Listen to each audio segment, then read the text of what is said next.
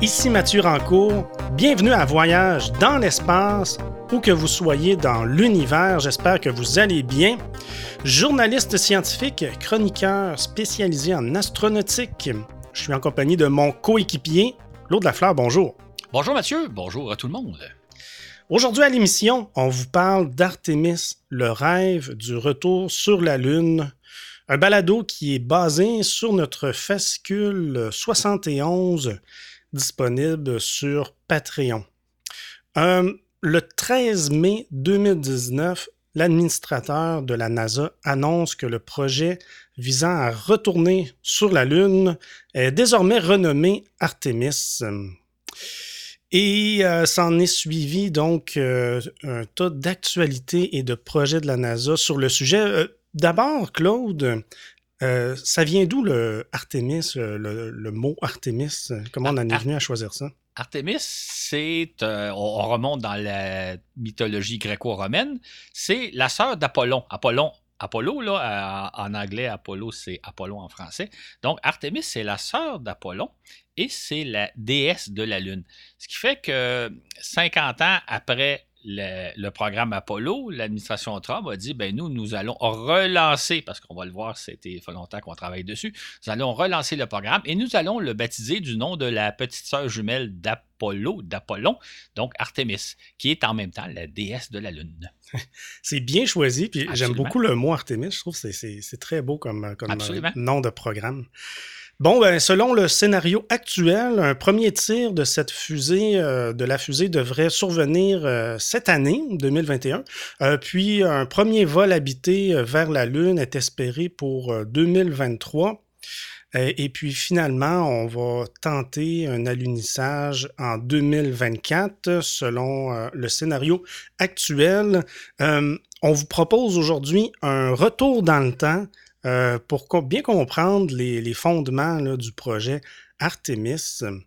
Donc, euh, on peut euh, reculer, bien fait, on peut reculer en 1969, juillet 1969. depuis ce temps, donc depuis qu'on est allé sur la Lune, plusieurs présidents ont rêvé de rééditer cet exploit de Kennedy à l'époque. C'est ainsi qu'en juillet de 1989, à l'occasion du 20e anniversaire d'Apollo 11, le président Bush père a prononcé un discours euh, solennel dans lequel il relance l'idée. Donc, lui, il voit ça sur le long terme. Il veut qu'on bâtisse une station spatiale. Rappelez, on est en 1989. Euh, il veut euh, retourner sur la Lune. Il veut s'implanter sur la Lune. Et il veut aussi aller sur Mars après ça.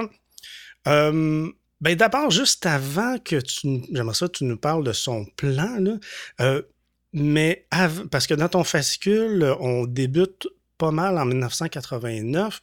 Qu'est-ce qui s'est passé avant? Est-ce qu'il y avait trop peu de choses à dire ou euh, tu as décidé de, euh, de commencer là parce que ça Non, c'est vraiment.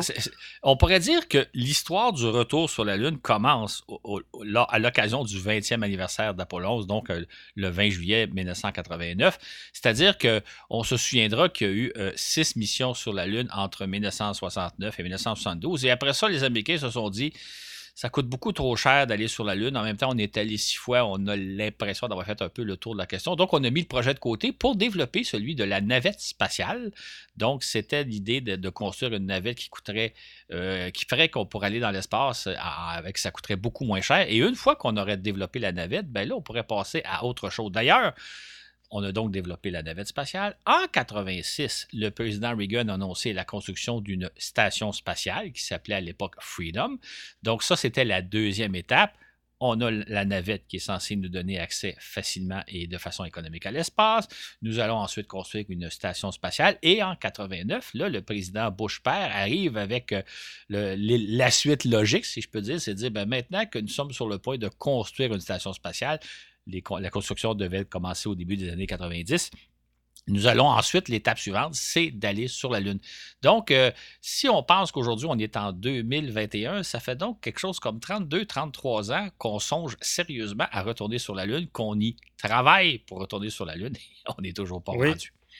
Et c'est vraiment en 1989 qu'on relance cette idée. À quoi ça, ça J'ai résumé un petit peu son plan de station mm-hmm. spatiale. Il voulait, ben, je trouvais ça bien qu'il voulait euh, se permettre d'y aller par étapes et il voyait pas ça comme une course à court terme, quoique il voulait provoquer les choses quand même.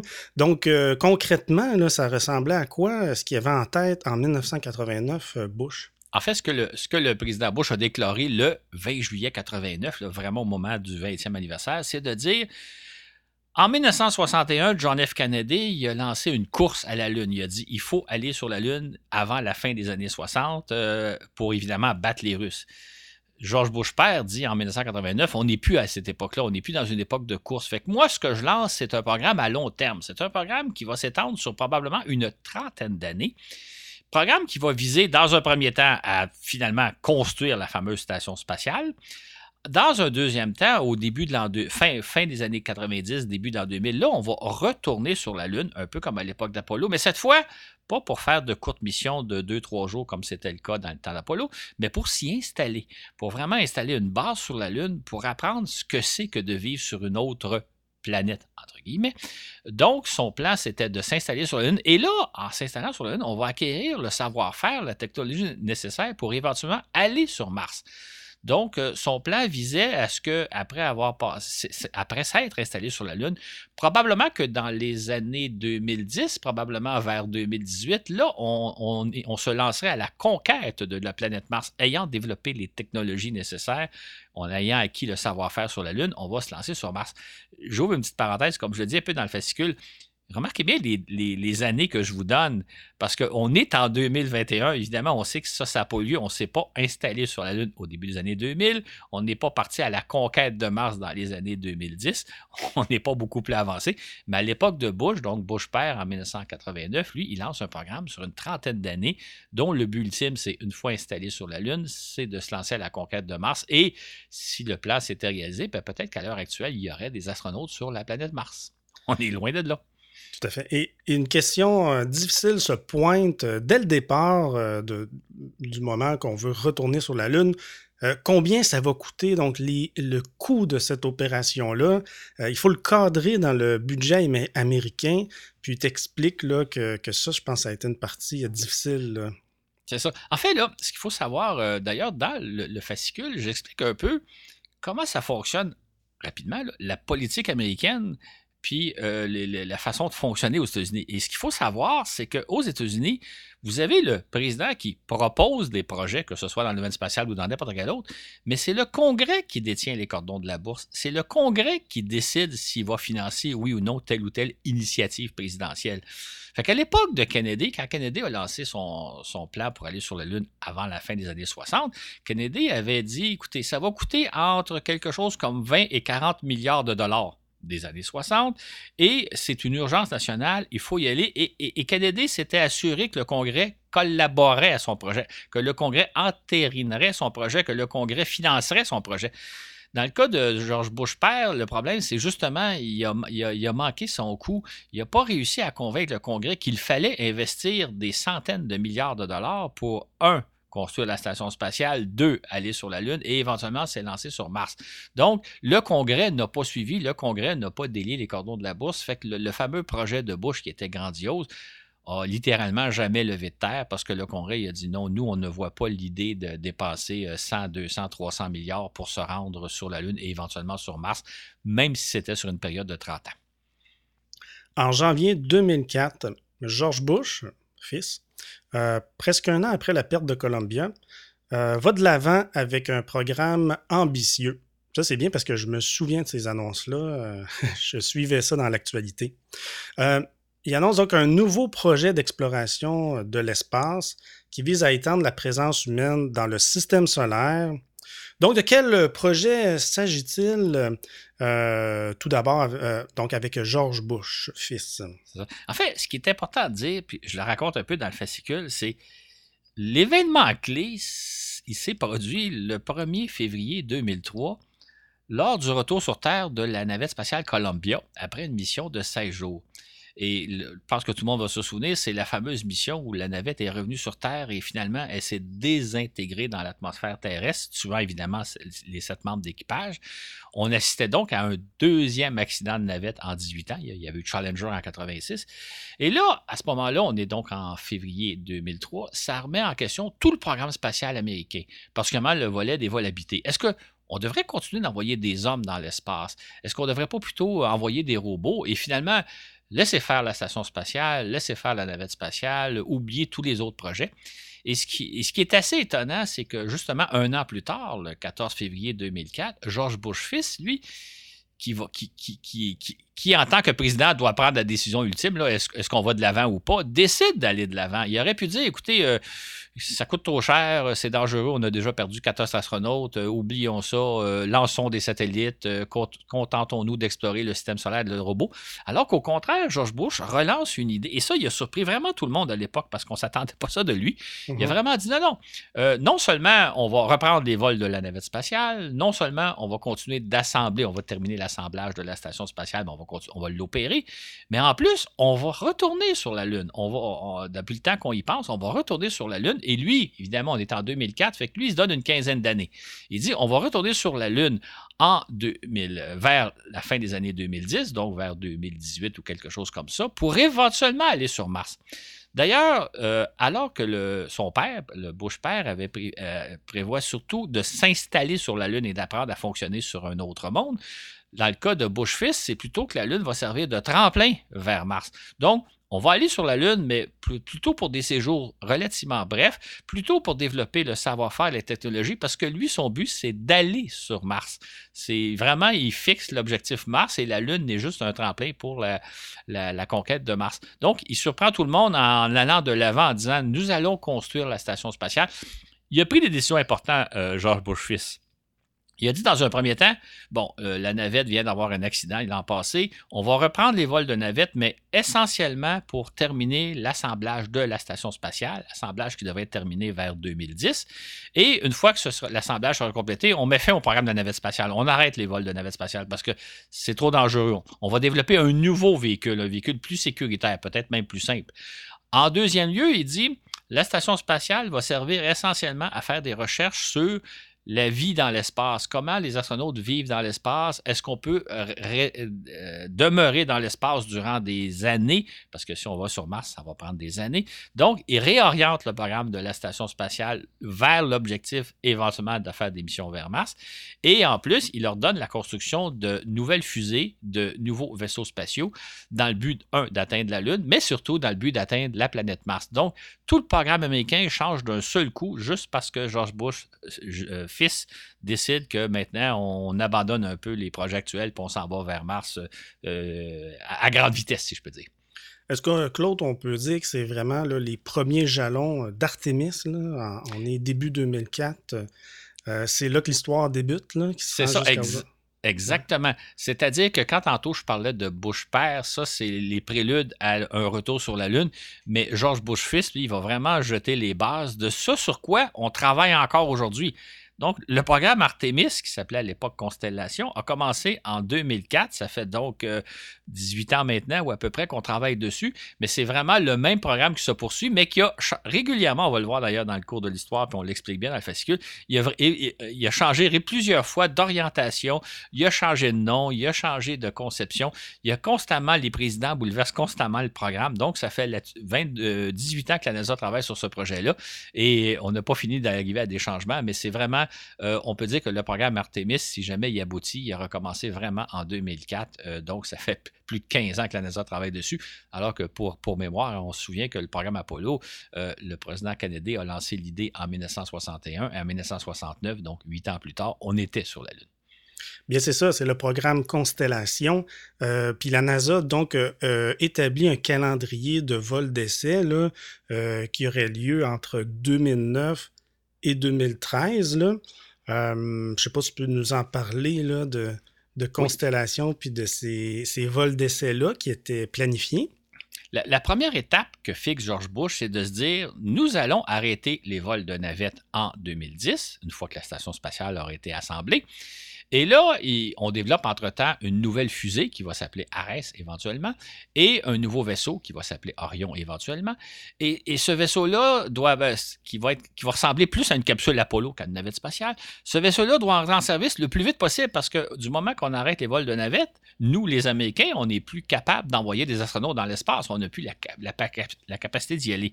Ça fait qu'à l'origine, le, vaisseau Orion, le, système Aries Orion, devait voler vers 2010. Maintenant, on, on, est en 2004 et on se disait non, on n'a pas assez de temps pour développer ces systèmes-là.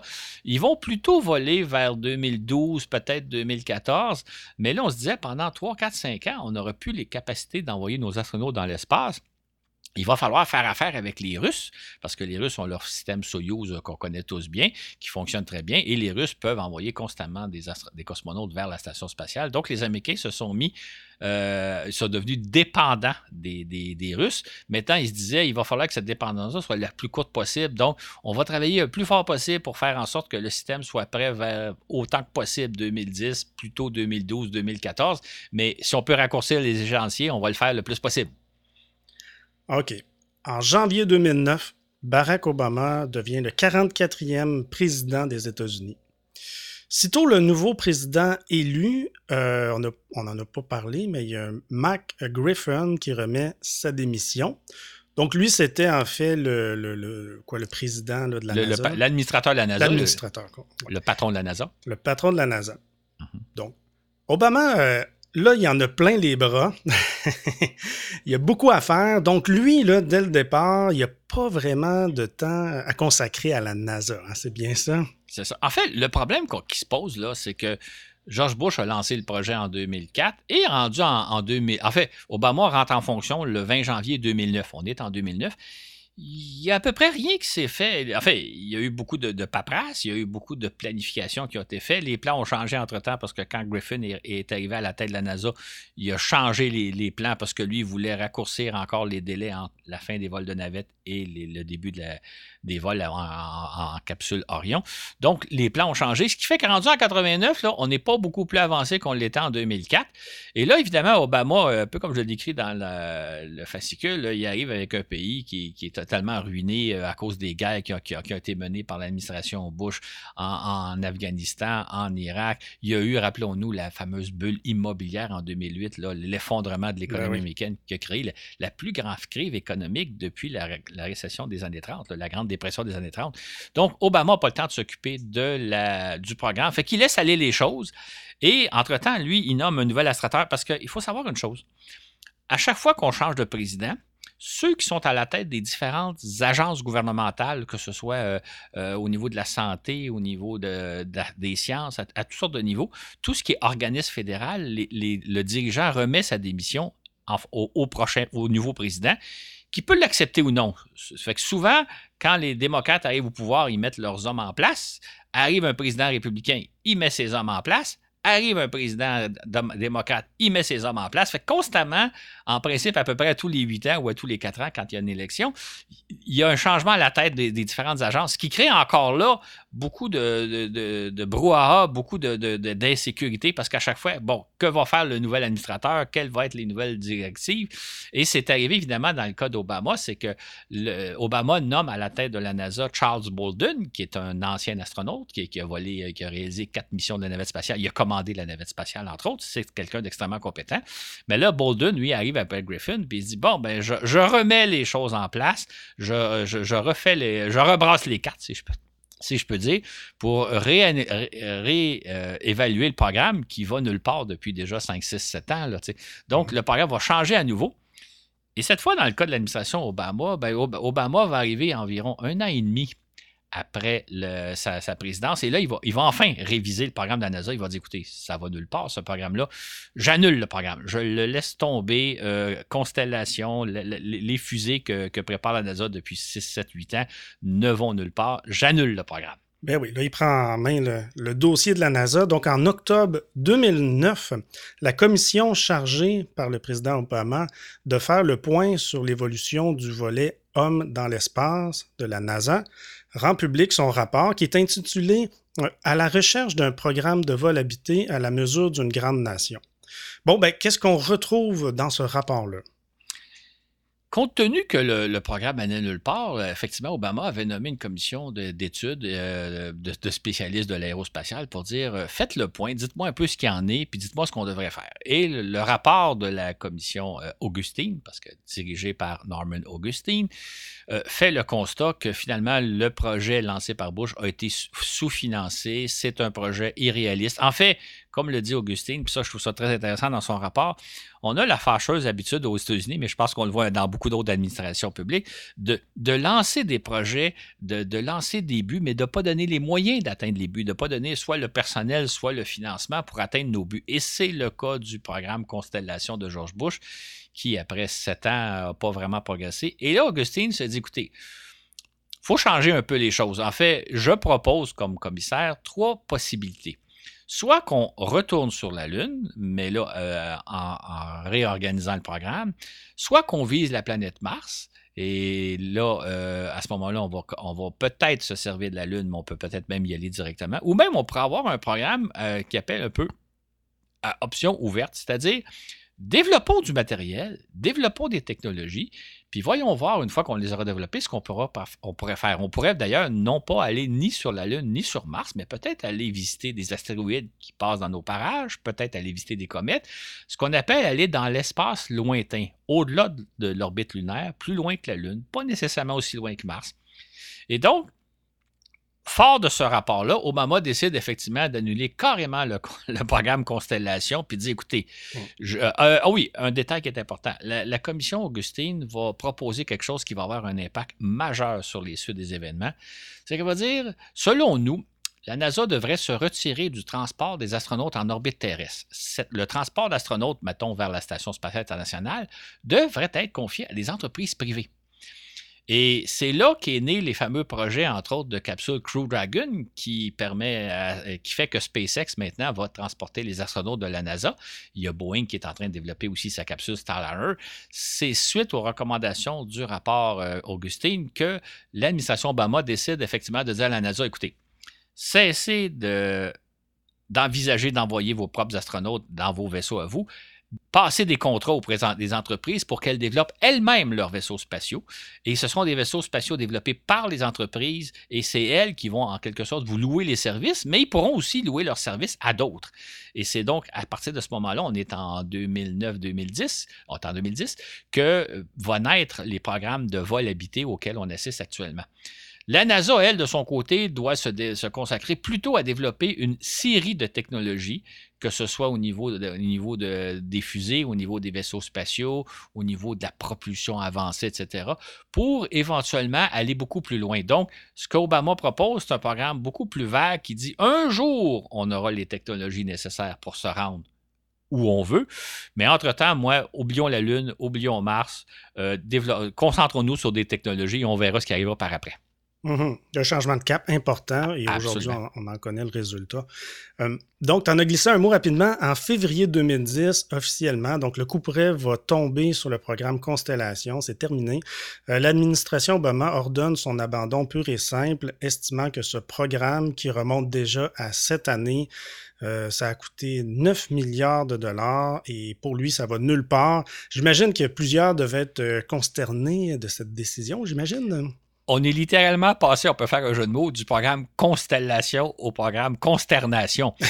Parce que il y avait, euh, on estime à l'époque qu'il y avait plus que 11 000 personnes qui travaillaient sur ce programme-là, que ce soit à la NASA ou dans l'industrie privée. Et à ce moment-là, il y a comme possiblement 11 000 personnes qui soit perdraient leur poste ou bien seraient réaffectées à autre chose. Mais ça a créé une vague de choc absolument considérable. Euh, J'ouvre juste une parenthèse. Euh, si les gens suivent bien le récit, euh, en, en, 1989, George Bush bouleverse tous les plans de la NASA en disant écoutez, on s'en va vers la Lune et sur Mars. En 2004, George Bush, George Bush fils arrive, il change les plans de la NASA. Écoutez, on met fin au vol de la navette spatiale, on change l'orientation de la station spatiale et on s'en va vers la Lune et éventuellement vers Mars. Arrive en, 1900, en 2010, Barack Obama, on oublie tout, on annule Constellation, on passe sur autre chose. Vous imaginez les gens qui travaillent sur ces programmes-là, les gens qui travaillent à la NASA, comment, comment ça doit se passer. Hein? Puis je prends l'exemple de la NASA, mais ça doit se passer partout comme ça dans toutes les autres administrations, que ce soit en santé ou en éducation ou en sciences ou n'importe quoi. À chaque fois qu'arrive un président, là, ça, tout peut être bousculé. Euh, on peut repartir à zéro. Euh, ça ne doit, pas être, doit pas être facile hein, de, mm-hmm. mener à bien des programmes dans ces conditions-là où le, nouveau président décide de changer des cartes, de brasser des cartes. Et ça va continuer, là, on va le voir un peu plus tard. Donc, Obama, quand il annonce sa, décision, là, il, il sème la consternation. Et euh, là, il y a peut-être 11 000 personnes qui voient, 11 500 personnes même qui voient leur poste menacé. Euh, ça a une onde de choc très importante dans le domaine, dans, ce programme-là. Mike Griffin, le prédécesseur de Bolden à la tête de la NASA, fait remarquer euh, fondamentalement, vous détruisez les ponts derrière vous, même si une telle stratégie porte fruit, tout ce que vous aurez obtenu, ce ne sera pas un programme spatial digne des États-Unis, mais une capacité d'atteindre l'orbite terrestre, où il n'y aura rien à faire euh, puisqu'il n'y aura plus aucune infrastructure gouvernementale. Où sera donc rendu le marché du vol spatial, se demande-t-il. Qu'est-ce que tu penses de ça, cette réflexion-là de Griffin? Ben, c'est effectivement euh, ce à quoi on s'est posé à l'époque, c'est-à-dire que là, il y, avait des, fusées en, préparation, il y avait des vaisseaux spatiaux en préparation, et là, Obama, l'administration Obama a dit écoutez, oubliez tout ça, on part à zéro. Fait qu'est-ce qui va arriver? Puis surtout que la station spatiale, euh, euh, à l'époque, on est en 2010, devait fonctionner. il était prévu qu'elle fonctionnait à peu près jusque vers 2015, peut-être 2018. Bon, on sait que le programme a été prolongé, là, mais à l'époque, c'est pour ça que Griffin nous dit la journée où les entreprises privées vont avoir développé des capsules pour envoyer des astronautes américains dans l'espace, ben, il y aura peut-être plus de station spatiale, il n'y aura plus rien. Fait qu'est-ce qu'on fait? Fait c'est, c'est une chose quand vous décidez d'aligner tous les projets, mais qu'est-ce que vous allez avoir par la suite? Et évidemment, quand on voit un peu toute l'évolution du programme lunaire depuis, euh, depuis 1989, il y a de quoi s'inquiéter. Maintenant, euh, si je peux me permettre de poursuivre le récit, mais je ne sais pas si, si tu avais la question, mais il ne faut pas oublier une chose, nous sommes en 2010. Et 2010, mhm. c'est une année électorale de mi-mandat. C'est-à-dire que le, tous les gens, tous les, le tiers des sénateurs au Congrès américain sont en réélection et tous les représentants de, de la Chambre des représentants sont en réélection. Donc, pour eux, l'idée d'annoncer qu'il y a peut-être 11 500 personnes et leurs familles et toutes les conséquences qui vont perdre leur poste, euh, ça a un impact majeur et eux ne peuvent pas accepter l'idée que on tire, on, tire sur le programme, on détruit le programme, et à ce moment-là, il, y aura ce qui arrivera. Fait euh, Obama, euh, il doit tenir compte du contexte politique, et 2010, c'est une année d'élection mi-mandat, et ça va avoir des répercussions très importantes sur la suite des événements. Avril 2010, euh, le président Obama visite le Kennedy Space Center en Floride. Pour l'occasion, il annonce que finalement, il confie à la NASA le mandat de développer une nouvelle fusée super puissante en remplacement d'Ares 5. Répondant au flot de critiques, il propose même un échéancier. Bon, ben de quel sujet, euh, de quelle fusée géante euh, s'agit-il, Claude, ici? Ce qui est amusant, hein, c'est que en campagne électorale en 2008, Obama avait dit Moi, je ne suis pas vraiment intéressé par le projet de Bush de retourner sur la Lune et sur Mars. Je ne suis vraiment pas intéressé par le développement d'une fusée. Mais finalement, justement, étant donné l'impact de son annonce de dire on, oublie le programme Constellation, ça a eu des réactions telles qu'il a dit il est obligé de faire marche arrière. Il a pu dire OK, d'accord, on va construire une fusée. Maintenant, ce que je propose à la NASA, c'est qu'elle prenne environ 3-4 ans, à, euh, à peu près 5 ans pour concevoir la fusée et ensuite la développer, euh, de sorte que vers la fin des années 2010, on pourrait avoir une nouvelle fusée et un nouveau vaisseau. Maintenant, il n'est pas très précis au niveau du, design en tant que tel, il laisse ça le soin à la NASA, mais là, il fait donc un peu marche arrière parce qu'il se rend compte que d'une part, le Congrès va réagir, étant donné les 11 500 pertes d'emplois prévisibles, et donc il est forcé de retourner, de reculer parce que les sénateurs et les représentants qui sont en élection, eux, ne peuvent pas accepter le show. Donc, il fait littéralement littéralement marche arrière en disant, bon, écoutez, et en, termes d'échéancier, ben lui, il avait dit, écoutez, développons les technologies, on verra ce qu'on fera plus tard. Ben là, il dit, écoutez, non, on va se fixer des échéanciers. Il faut qu'au début de, à la fin des années 2010, on puisse envoyer des astronautes dans l'espace en orbite terrestre. Et probablement qu'à partir de l'année 2025, là, on aura les moyens, les technologies pour aller beaucoup plus loin, pour, pour aller dans l'espace lointain. Donc, peut-être peut-être retourner sur la Lune, peut-être aller jusqu'à Mars, peut-être euh, explorer des comètes ou des astéroïdes qui passeraient dans les parages. On verra à ce moment-là, mais là, il fixe l'échéancier, donc euh, retour en orbite terrestre à bord de vaisseaux américains pour la fin des années 2010 et possiblement aventure dans l'espace à partir de 2025. Et Obama, il dit quelque chose de je trouve amusant. Il dit, écoutez, je pense que selon mon plan, probablement qu'en 2035, on sera sur Mars. Et moi, j'espère bien en 2035 assister à ce jour-là. Et en 2035, Obama, il aura 74 ans. Donc, hmm. euh, il, pensait déjà à l'époque que peut-être que dans sa vieillesse, il verrait des hommes marcher sur Mars grâce à son programme lancé en, 2010. Hmm. Donc, on parle de, la fusée géante baptisée SLS, Space Launch, System.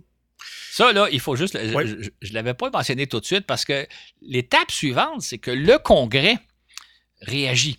Le Congrès se dit non, non, non, il n'est pas question que la NASA développe une fusée dans 5-6 ans et qu'il faut faire les choses beaucoup plus rapidement.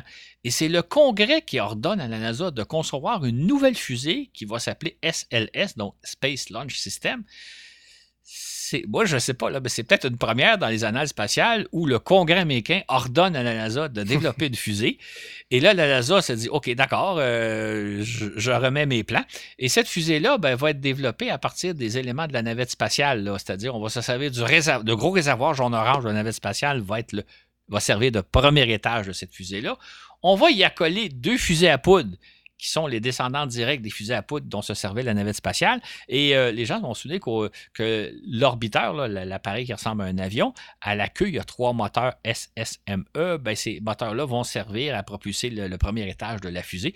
Donc, la NASA se dit, OK, vous voulez que je vous développe une nouvelle fusée qui de, je vais me servir des éléments de la navette spatiale pour concocter quelque chose parce que le Congrès veut aller vite. Le Congrès veut que la NASA ait, ait terminé la conception de la fusée en 2015 et que la fusée fusée vole dès 2016 et c'est très, très peu de temps, ça, compte tenu du temps que ça prend pour mettre au point des nouveaux systèmes. Donc, la NASA se dit OK, vous voulez que je vous développe une fusée, je vais me servir des composantes de la navette spatiale pour développer une fusée, mais la SLL, au départ, c'est une fusée de conception du Congrès américain, sous ordre du Congrès américain, ce qui est assez particulier. Eh bien.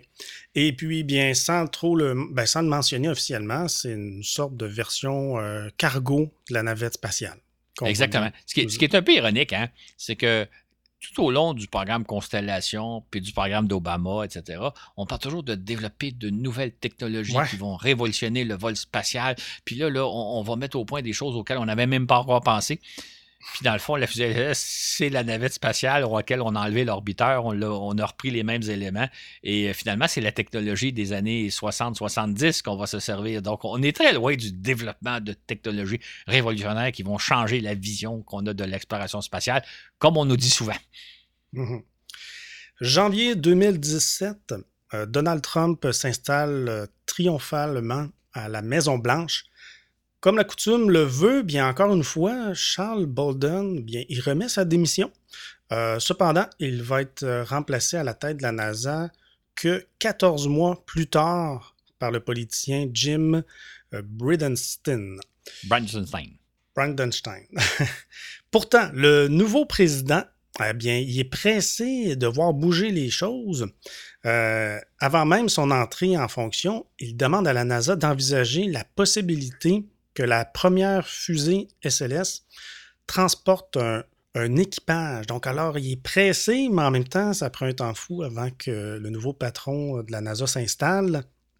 Exactement. que, penses-tu de tout ça? C'est ça. Écoutez, ce qui, est, ce qui, est, assez formidable quand on regarde la chronologie, on vient de parler il y a quelques minutes, on était en 2010, arrive 2017, l'élection d'un nouveau président il n'y a à peu près rien qui s'est fait entre-temps. Il y a eu du développement technologique, il y a eu des, essais de moteurs fusées et tout ça, mais on est en 2017 et la fusée SLS est toujours très loin de pouvoir voler.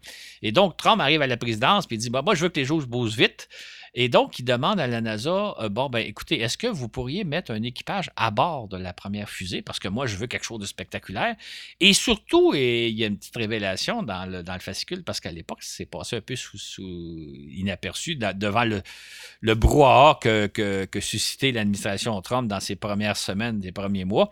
C'est qu'avant même que Trump devienne président des États-Unis, il a demandé à la NASA Écoutez, est-ce que ce serait possible de faire en sorte que des astronautes euh, se rendent jusqu'à la Lune euh, vers 2020, euh, c'est-à-dire juste avant ma réélection?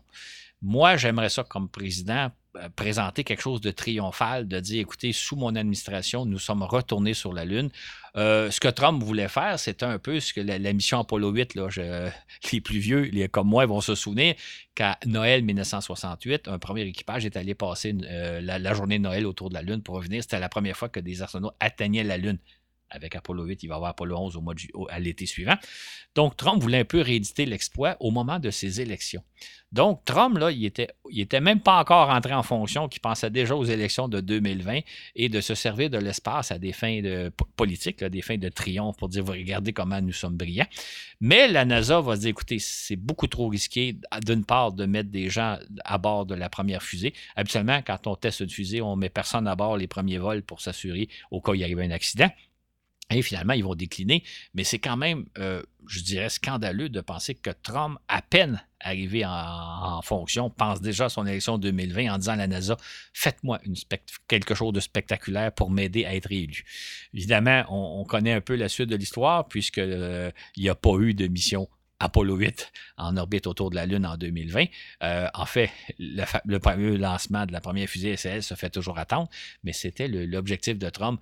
Il faut que ça bouge, il faut qu'il se passe quelque chose. Octobre 2017, le vice-président Mike Pence, qui préside le Conseil national de l'espace, annonce que les États-Unis vont retourner sur la Lune, euh, qui va servir de tremplin vers Mars. On revient avec cette notion de, George, euh, fils, George Bush fils de tremplin euh, que serait la Lune. Donc, Claude, ça y est, on retourne sur la Lune. Absolument, exactement. retourne sur la Lune. exactement, on peut, mettre, on peut plusieurs mettre, effectivement.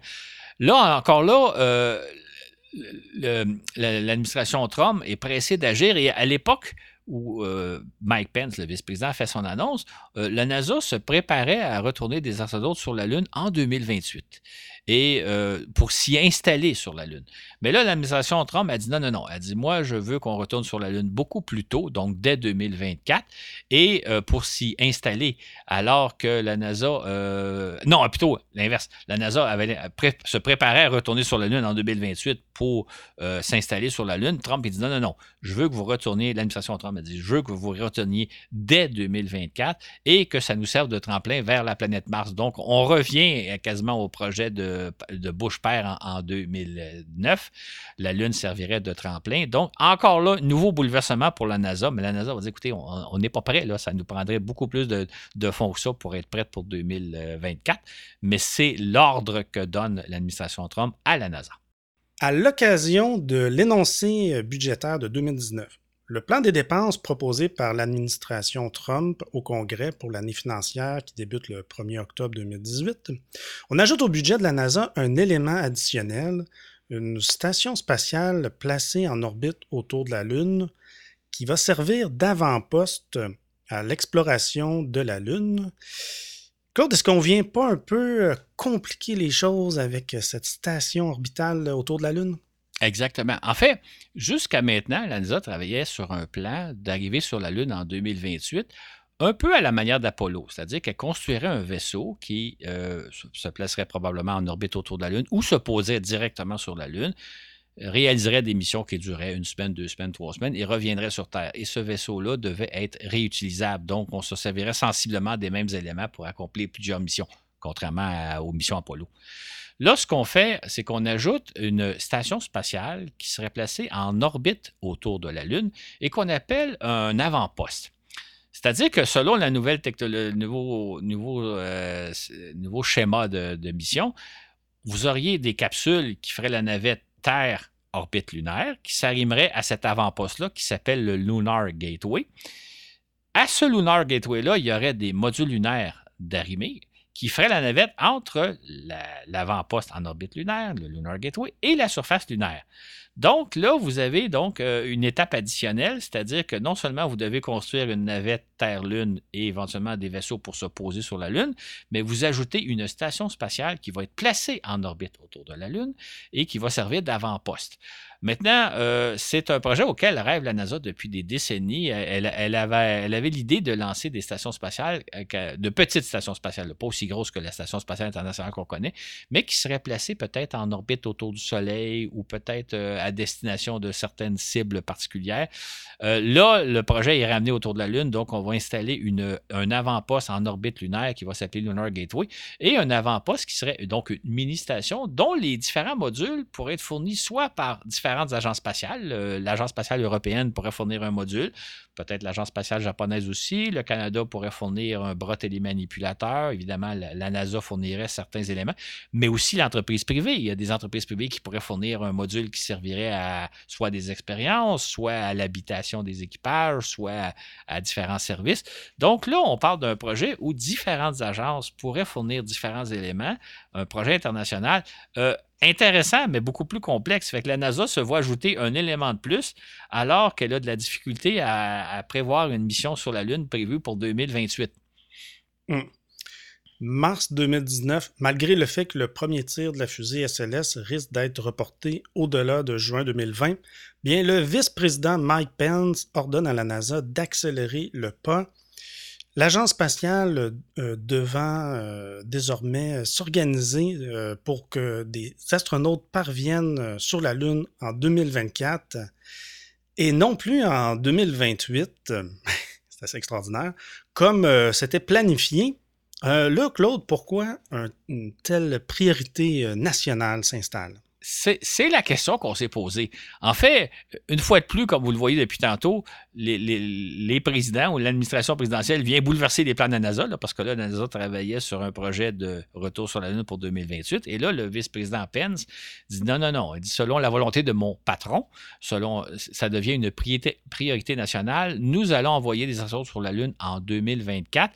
Et à bord de cette mission-là, il y aura une femme. Nous allons envoyer la première femme sur la Lune. Ce sera une Américaine qui va marcher sur la Lune en 2024. Hmm. Pourquoi 2024? Tout le monde s'est posé un peu la question. Euh, mm-hmm. Tout le monde hésite un peu à y répondre, mais la réponse semble assez évidente, en tout cas à mon avis. 2024, si Trump avait été réélu en 2020, parce qu'à l'époque, il passe toujours à sa réélection, si Trump avait il, aurait, euh, il serait arrivé à la fin de sa présidence. Et donc, il aurait voulu conclure sa présidence en disant Regardez combien je suis extraordinaire. Sous ma présidence, une femme est allée sur la Lune, je l'accueille à la Maison-Blanche, je suis fier, je fais un triomphe. C'est donc pour des raisons purement politiques que Trump bouleverse totalement les plans de la NASA, exige que la NASA bouge beaucoup plus vite. Et à ce moment-là, l'idée, c'est d'envoyer une femme sur la Lune en 2024 pour des raisons purement politiques. Le 7 juin 2019, je mentionne bien la date, ben, euh, c'est la stupéfaction euh, de tous, euh, puisque le président Trump décoche l'un de ses tweets en s'en prenant cette fois à la NASA. Je vous résume le, tweet en question. Avec comme il faut, c'est vraiment intéressant. Oui, oui, ça vaut la peine. avec tout l'argent que nous avons dépensé, la NASA ne devrait pas aller sur la Lune. Nous y sommes allés il y a 50 ans euh, il devrait se concentrer euh, sur des choses beaucoup plus grosses que nous faisions, comme Mars, dont la Lune fait partie, la défense et la science. Si, vous, n'avez pas trop compris, bienvenue. ouais, on vient de résumer l'ère de Trump un peu à quoi, à ce à quoi on a eu, droit. C'est ça, absolument. Euh, alors là, quoi penser euh, de ce gazouillis euh, qui va sommer toute qu'une confusion? C'est ça. Euh, dans le fascicule, je reproduis textuellement le, fascicule, le, tweet, la version anglaise et la traduction que tu viens de lire. Ça a été dur presque à traduire parce que c'est incompréhensible. Les gens vont dire Claude écrit mal, mais c'est pas Claude qui écrit mal, c'est le tweet qui est écrit comme ça. Tout le mm. monde s'est demandé, bon, d'une part, en quoi la Lune fait partie de Mars. Ça, c'est une des phrases qu'on comprend pas trop. Euh, on comprend pas trop que Trump euh, reproche à la NASA de retourner sur la Lune, alors que c'est lui qui a, décidé ça. Parce qu'à l'époque d'Obama, Obama disait on va aller ailleurs. Parce qu'Obama aussi disait on est déjà allé sur la Lune, on devrait aller euh, peut-être visiter des astéroïdes, peut-être visiter des comètes, peut-être aller à Mars. C'est Trump qui a ramené la NASA sur la Lune. Fait que là, dans son tweet, qui dit il reproche à la NASA de trop se concentrer sur la Lune alors qu'il y a d'autres choses à faire. C'est bizarre. Et en plus, ben là, il dit que la NASA devrait s'occuper des projets de défense nationale. Euh, bon, la, NASA n'a rien à voir avec la, défense nationale et devrait faire plus de science. Quand on sait que Trump souvent a méprisé la science, euh, on l'a bien vu lors de la pandémie, euh, on n'a pas trop compris comment ça fait que Trump soudainement est, pro-science. soudainement, il ne veut pas retourner sur la Lune, il veut aller ailleurs, etc. Donc, le, le, tweet a vraiment semé de la confusion. J'ouvrirais le parenthèse, j'en dirais, moi, moi, ce que j'ai toujours eu l'impression chez Donald Trump, son plaisir dans la vie, c'est de semer la confusion à tous les niveaux. Et je trouve que c'est un bel exemple de ça. On ne sait pas pourquoi, d'abord, à sa propre politique à lui, que soudainement, il lance ça. Et chose amusante aussi, c'est que le tweet n'a pas eu de suite. Euh, tout est revenu à la normale après. Euh, ça a été comme une espèce de coup de gueule de Trump euh, au mois de juin 2019. Et après ça, tout a continué comme si de rien n'était. D'ailleurs, le vice-président Pence a dû aller dans les médias pour dire non, non, non, écoutez, là, on continue comme avant. Là, la NASA continue de se préparer à aller sur la Lune. Tout va bien. On, oublie tout. C'était un coup de gueule de Trump, qui a semé les mois pendant quelques jours, puis qui a finalement, il a donné rien, comme beaucoup, beaucoup, beaucoup, beaucoup de tweets que lancé Trump, juste pour un peu semer la, confusion, semer la zizanie, mais ça n'a aucune conséquence plus que ça. Hmm. OK, donc de son côté, la NASA annonce le report du premier tir d'une SLS à 2021. Elle décide également de reporter à plus tard la mise en service du Lunar Gateway, jugeant que cet euh, avant-poste euh, n'est pas essentiel à la réalisation du premier alunissage. La mission Artemis 3 va procéder directement à un alunissage à la manière d'Apollo 11. Donc, l'autre, si je comprends bien, il n'y a pas vraiment de conséquences à laisser tomber Lunar Gateway. Ben, c'est ça, c'est que la NASA disait, euh, à, l'origine, le Lunar Gateway devait permettre d'utiliser, de, réutiliser plusieurs fois les vaisseaux spatiaux, entre autres les, les, modules lunaires, ferait la navette entre la Lune et le Gateway. Euh, serait amarré au gateway pourrait servir à plusieurs missions. Mais évidemment, ça ajoute un élément de euh, complexe additionnel. Vous avez des vaisseaux, des, navettes Terre-Lune, une, station spatiale en orbite autour de la Lune et des navettes euh, Gateway sol lunaire. Donc, la NASA s'est dit, on va simplifier les choses, on va y aller plus directement à la, façon dont on a procédé pour Apollo 11. Sauf que ce faisant, là, vous n'avez pas des, vous pouvez pas utiliser des vaisseaux réutilisables. Les vaisseaux vont être, entre autres, le module lunaire va être utilisé qu'une seule fois, puisque une fois que vous, êtes allé sur la Lune et que vous revenez, ben, vous l'abandonnez en cours de route. Donc, il y a un peu de gaspillage là-dedans. Euh, on pourrait préciser que selon le, plan de la NASA, il y aurait, seulement trois missions euh, avant ben, pour le débarquement lunaire. C'est-à-dire qu'il y aurait un premier lancement de SLS qu'on appelle la mission euh, Artemis 1, donc premier lancement qu'on attend toujours et à bord duquel il n'y aurait personne. Il y aurait une deuxième mission donc Artemis 2, là, il y aurait un équipage qui irait en orbite autour de la Lune. Donc, un peu comme la mission Apollo 8, là, dont, rêvait Donald Trump. Mais cette mission-là est prévue pour 2023. Et finalement, il y aurait la mission SLS 3, euh, qui serait le débarquement sur la Lune, un peu à la manière d'Apollo 11. Maintenant, euh, si vous voyez un peu ce que l'idée des chiffres que je vous donne, c'est que dans le temps d'Apollo, on a réalisé une demi-douzaine de missions préparatoires avant d'aller sur la Lune. Euh, il y a eu Apollo, bon, il y a eu Apollo 1 qui est l'incendie, mais il y a eu Apollo, Apollo 4, 5, 6, 7, 8, 9, 10 avant l'atterrissage sur la Lune. Là, on parle de trois missions. Euh, le matériel n'aura pas été testé comme du temps d'Apollo. Et pour moi, c'est un désastre annoncé parce qu'il faut, faut prendre le temps de bien faire les choses. Et l'objectif d'aller sur la Lune en 2024, objectif fixé par Donald Trump, ne permet pas de bien tester le matériel et de s'assurer que tout est sécuritaire. C'est très dangereux ce que la NASA, euh, ce qu'on ordonne de faire à la NASA. Janvier 2021, un nouveau président prend la relève, Joe Biden. Jim Bridenstine, euh, ayant remis sa démission, euh, il est rapidement remplacé à la tête de la NASA par Bill Nelson. Comme 12 ans auparavant, le nouveau président a tant à rebâtir qu'il n'y a pas le temps euh, de, euh, il a pas de temps pour la NASA, encore une fois. Par conséquent, au cours de ses premiers mois de mandat, bien, Joe Biden il reconduit tel quel les plans de retour sur la Lune ordonnés par son prédécesseur. Encore une fois, l'autre, si je comprends, c'est qu'il n'a juste pas le temps de s'en occuper, c'est ça? C'est ça, exactement. Et si vous lisez comme il faut l'histoire dans le fascicule, vous allez voir que l'histoire se répète. C'est-à-dire que là, la NASA essaie entre-temps de faire avancer le plus, le plus rapidement le programme pour que lorsque le président, dans peut-être un an, peut-être un an et demi, va se pencher, ben là, il, va prendre des décisions. C'est un peu ce exactement ce qui est arrivé de George Bush fils à Obama, c'est-à-dire que dans un premier temps, Obama a reconduit le programme de George Bush jusqu'à temps qu'à peu près un an et demi dans sa présidence, là, il a révisé le programme, il a tout annulé. Et là, ce qu'on craint, c'est qu'il pourrait arriver la même chose, c'est-à-dire que si d'ici un an, le programme euh, Artemis n'avance pas, n'a pas fait de progrès remarquable, le président euh, Biden pourrait tirer la, corde sur le programme et, euh, et annuler tout le programme. Ça fait que là, la NASA actuellement se dépêche à, réaliser le premier tir de la fusée SLS. SLS. donc, le tir qui est prévu pour la fin de cette année, là, là au moment où on enregistre, on est au début du mois d'août. Il n'y a pas de date de lancement de prévu, mais on pense que c'est à peu près vers la fin décembre. La NASA, là, elle consacre son année à assembler la fusée. Depuis le mois de janvier, qu'ils travaillent sur assembler la fusée. Au mois de septembre, ils vont l'amener sur leur pas de tir. Ils vont faire des, essais, euh, entre autres, une espèce de compte à rebours simulé. Et après ça, ils vont la ramener dans le, hall d'assemblage. Et si tout va bien, le lancement pourrait être au mois de décembre. Mais moi, je ne parierais pas pour le mois de décembre. C'est probablement beaucoup plus 2022. Et évidemment, ce vol-là quand aura-t-il lieu et si jamais il y avait un accident, si jamais la fusée explosait? C'est pas, pas impossible. Il n'y aura personne à bord, Dieu merci. Mais qu'est-ce qui arriverait à ce moment-là? Fait probablement que ce à quoi on va assister, c'est que là, pour l'instant, le président Biden reconduit les plans de la NASA tels quels. La NASA a toujours pour objectif de faire euh, amener des Américains sur la Lune en 2024. Maintenant, Voyons voir qu'est-ce qui arrive avec le fameux première mission S euh, de la fusée SLS, euh, donc Artemis 1. Et après ça, le président risque de tirer des conclusions. Et si le programme n'a pas avancé ou si les choses se sont mal déroulées, on pourrait revivre un peu la, consternation que nous a fait vivre Barack Obama en 2010.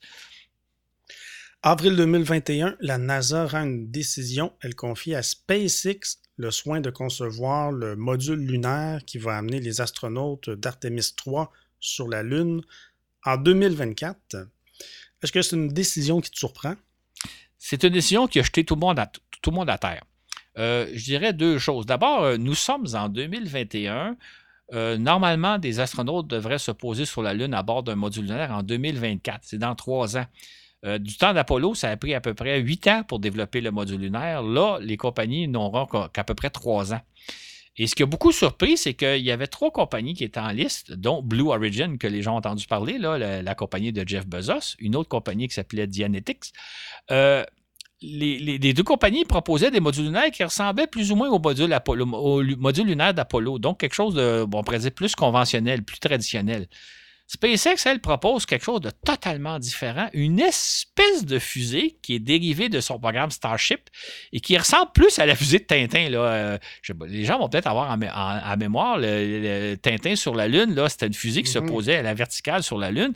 Les astronautes devaient descendre un long, une longue échelle parce qu'il était très haut juché pour arriver au sol lunaire. Ben, c'est beaucoup ça à quoi ressemble la fusée proposée par euh, Elon Musk et par euh, SpaceX.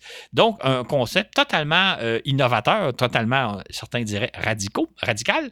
Et à ce moment-là, les gens disent oui, mais il y a juste trois ans pour mettre au point quelque chose de totalement, on pourrait dire innovateur, mais ça laisse peu de chance. Fait et en même temps, les gens se disent ne serait-ce que pour descendre sur la Lune, je pense que la la, fusée, le, module de, SpaceX mesure, je euh, je sais pas, moi, c'est-tu 80 mètres de haut? Je me souviens pas, c'était un chiffre de ce genre-là. Et donc, ils vont devoir descendre de 80, 80 mètres de haut pour rendre sur le sol lunaire. Euh, dans la fascicule, je montre les photos des deux modules lunaires proposés par les concurrents. Puis la, fusée, on voit que c'est totalement différent de ce tout ce qui a été fait. Bon, là, il y a sûrement certains de nos auditeurs qui vont dire oui, mais ça, c'est Elon Musk. Et Elon Musk, il réussit ce que personne n'a réussi lui. Ça reste à voir parce que dans trois ans, là, ça vient vite. Là, fait que la NASA a surpris tout le monde en disant nous allons prendre le, concept le plus, euh, le plus innovateur qui soit et malgré le peu de temps. Parce que le projet de Musk n'est pas nécessairement mauvais en soi. Si on avait le temps de le réaliser, peut-être que ce serait quelque chose de remarquable, mais est-ce qu'on a vraiment le temps de le réaliser en trois ans, sinon même moins de trois ans? Ça reste à voir. Mais ça a surpris vraiment tout le monde. Tout le monde se demande. Surtout que à l'origine, la NASA avait dit nous allons retenir deux projets. Nous allons retenir deux projets de module lunaire. Fait qu'il aurait pu retenir celui d'Elon Musk et celui, par exemple, de, Jeff Bezos, qui est un projet plus conventionnel. Et là, on aurait vu lequel des deux est prêt en premier. Mais la NASA a dit, ben, écoutez, on n'a pas les ressources financières, on va retenir qu'un seul projet et on va retenir le projet le plus innovateur qui soit. Qui vivra verra. Euh, je dirais, en, j'ouvrirai une parenthèse, peut-être que pour ceux et celles qui nous écoutent, euh, on est en 2021, 2024, ça paraît loin, trois ans, puis tout ça. Euh, moi, ce que je constate dans mon domaine, c'est que euh, ça vient vite les années. 2024, hein. euh, là, c'est pas tant de temps que ça, ça va passer très, très vite. Et ça laisse très, très peu de temps à la fois à la NASA pour mettre au point son système SLS Orion. Ça laisse très peu de temps à Elon Musk pour mettre au point son module Artemis Spaceship. Donc, on va voir, mais c'est on n'a pas beaucoup de temps pour réaliser quelque chose qui, est extrêmement complexe. Mm-hmm. Juste pour revenir sur le 80 mètres, effectivement, je l'ai devant moi. Euh, les astronautes là, euh, euh, juchés au sommet vont descendre une échelle de 80 mètres. Mm-hmm. la manière de Tintin sur la Lune. 80 mètres, là, si je ne m'abuse, c'est à peu près un édifice d'une vingtaine d'étages ou quelque chose comme ça. Il faudrait faire le calcul, là, mais c'est de nombreux. C'est comme à la hauteur d'un édifice de très nombreux étages. Hein. Oui. Bien, c'est ici qu'on est rendu parce que, bon, dans ton fascicule, euh, euh, tu te rends à, aujourd'hui. C'est euh, là qu'on est rendu. le reste, on va, c'est l'histoire qu'on va voir dans les prochains mois. donc, tu tu déjà un petit peu, tu t'es déjà un peu prononcé sur comment tu vois la suite des choses à partir de, l'automne 2021. Je ne sais pas si tu as quelque chose à rajouter sur la suite du projet Artemis. Est-ce qu'on va se rendre euh, à bout de, retourner sur la Lune. Euh, comment tu vois ça, le, futur? Ben, pour moi, c'est évident que l'échéancier de 2024 ne pourra pas être tenu. Et quand je dis ne pourra pas être tenu, que ce soit 2025, ça reviendra au même, là, mais je pense qu'on est loin d'être prêt pour aller sur la Lune. Et à ce moment-là, euh, va arriver ce que j'appellerais l'interférence de Biden, c'est-à-dire à un moment donné, le, le, président va devoir se consacrer sur le plan de la NASA. Est-ce que c'est dans un an, un an et demi? Et là, on risque de citer à de nouvelles décisions. Et ce qui est un peu dommage, c'est que ce, ce qui illustre un peu le programme Artemis comme bien d'autres, c'est que quand vous faites quelque chose, si vous prenez trop de temps pour le faire, il y a toutes sortes d'interférences qui, rentrent en ligne de compte et qui fait que le projet devient réaliste. Euh, si, vous avez un projet, moi je pense, j'ai eu des amis autour de moi qui, faisaient, mettons, une thèse de doctorat et euh, qui euh, euh, prenait tout le temps qu'il fallait, mais à ce moment-là, il, se lassait, puis finalement, le projet aboutissait pas. Il faut faire les choses dans un temps relativement serré, euh, réaliste aussi. Et c'est pour ça que quand le président canadien a dit euh, nous allons aller sur la Lune avant la fin de la décennie, il donnait 8-9 ans pour réussir le projet. C'était réaliste. Quand vous établissez un projet comme ce soit celui de George Bush père ou même de George Bush fils, de dire on, va faire un projet sur 20-30 ans, bien là, on voit qu'il y a toutes sortes d'interférences, dont des changements d'administration qui font qu'à chaque fois, le nouveau président se sent obligé d'intervenir, ou ben, peut-être pas se sent, il est obligé d'intervenir. Et à ce moment-là, on voit ce que ça arrive. Et là, c'est probablement ce qui va arriver, c'est que Biden va être obligé de tirer les conclusions. Où en serons-nous peut-être dans un an, un an et demi? Et il y a une question d'argent. On n'a pas parlé beaucoup d'argent. Dans le fascicule, je donne des chiffres. Mais je veux dire, euh, on parle de, dizaines et de dizaines de milliards de dollars qui sont consacrés à, ce programme-là peut-être qu'on a mieux à faire que de, retourner sur la Lune et d'aller sur Mars. D'ailleurs, il faudrait se demander, un des problèmes que, suscite le, programme Artemis, tel que défini par Donald Trump, c'est qu'on parle beaucoup d'un premier atterrissage sur la Lune en 2024 avec une femme à bord. Il n'y a pas de suite. On ne parle pas de. Dans le temps d'Apollo, il y avait un vaste programme de prévu. Il n'y avait pas juste le premier atterrissage sur la Lune. Là, Artemis, c'est comme si on a un seul but précis, c'est d'envoyer une femme sur la Lune en 2024 il n'y a pas de suite après, il n'y a pas rien après. Qu'est-ce qui va arriver? Fait que, on peut s'attendre à ce que le président Biden doive tirer certaines conclusions dans quoi, un an, un an et demi, et ces conclusions-là risquent d'être pas très jolies, si je peux me permettre. et franchement, oui. Et puis, tu fais tout qu'un portrait historique de Artemis. Peut-être qu'un jour, il y aura une deuxième partie, on ne sait jamais. Euh, mais vraiment, là, c'est un document historique euh, que je vous invite à lire. C'est sur notre euh, Patreon pour 5 et plus. Euh, le lien dans la description. Euh, bon, je ne veux pas me répéter parce que le, dernier fascicule qu'on a couvert en balado, c'était tourisme spatial. J'arrêtais pas de dire que c'était presque un livre, mais cette fois-ci, c'est vraiment le cas. C'est drôle parce que hors d'onde, après, tu me dis, eh bien, tourisme spatial, il est à peu près dans la moyenne de mes fascicules. Moi, je l'ai peut-être un peu, un petit peu exagéré, mais vraiment, celui-ci, pour vrai, euh, il y a un paquet de détails. On ça aurait été impossible de le couvrir. Euh, tu parles beaucoup de justement, tu, as suivi la politique euh, américaine en parallèle des décisions de la NASA. Vraiment, c'est très complet. Ajoutons peut-être qu'il y a beaucoup de photos aussi. Puis là, ça permet des fois de beaucoup mieux comprendre. Quand on dit qu'une photo vaut mille mots, euh, là, vous allez voir les vaisseaux, vous allez voir l'évolution du programme, l'évolution des vaisseaux. Et euh, ça donne une idée de dire, OK, comme là, entre autres, à la fin, vous allez voir, vous pouvez comparer d'ailleurs les premières fusées euh, Ares qui ont été conçues sous George Bush avec la fusée SLS dont on parle. donc, il y a toute une évolution aussi. Les, photos donnent aussi une image assez intéressante du programme. Et évidemment, euh, on va suivre le lancement de la première d'Artemis 1 qui est en principe prévu pour la fin de l'année, mais ça sera plus l'an prochain. Fait qu'on va sûrement avoir l'occasion d'en reparler puis de suivre la suite du programme. Mais ce que, ce que vous avez actuellement, c'est une bonne, bonne initiation à tout le programme lunaire dont rêvent les Américains depuis une trentaine d'années.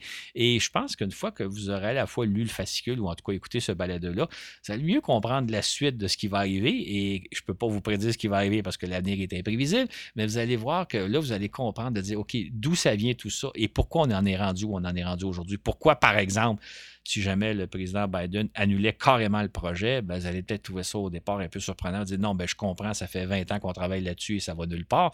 Fait que ça vous donne une idée de ce qui va arriver étant donné euh, tout ce qui s'est passé dans les 30 dernières années. Tout à fait. Merci Claude pour cette excellente émission. Ce fut un plaisir. Merci à tous nos contributeurs Patreon, le lien dans la description. Donc, pour nous encourager euh, financièrement, c'est possible de le faire en cliquant sur le lien. Pour 5 et plus, vous avez les émissions à l'avance, entre autres, et un tas euh, de, bonus euh, qu'on a fait au cours des derniers mois, des dernières années, ma foi. Sur ce, que vous soyez dans l'univers, je vous dis à la prochaine pour un autre voyage dans l'espace.